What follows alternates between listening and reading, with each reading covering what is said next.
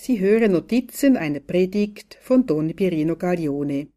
Der Titel Die Freude ist das Verkosten des Guten. Die Freude ist das Verkosten des Guten.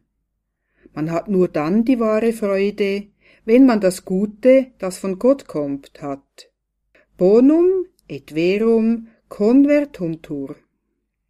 Das Wahre und das Gute sind gleich. Gott ist der Ursprung von allem Guten. Er ist der Gott der Freude.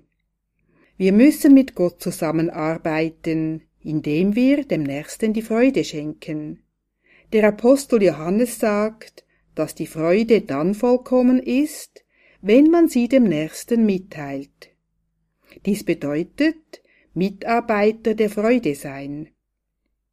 Ein Christ, der mit Gott vereint sein will, und für Gott und in Gott leben will, ist immer in der Freude, wenn er Glück erfährt, aber auch dann, wenn er Leiden zu ertragen hat. Immer muss im Herzen, in der Tiefe des Geistes, die Freude sein. Pater Pio sagte, dass das Leiden niemals in deinen Geist eindringen darf, es muss immer auf eine gewisse Distanz gehalten werden.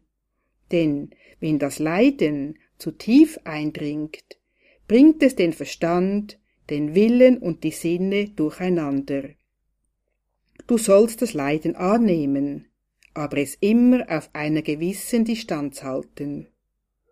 Du sollst deine Leiden sofort mit den Leiden Christi vereinen. Wenn du dich so mit Christus vereinigst, wird er dir im Gegenzug die Güter schenken, die frei von jeglichem Leiden sind.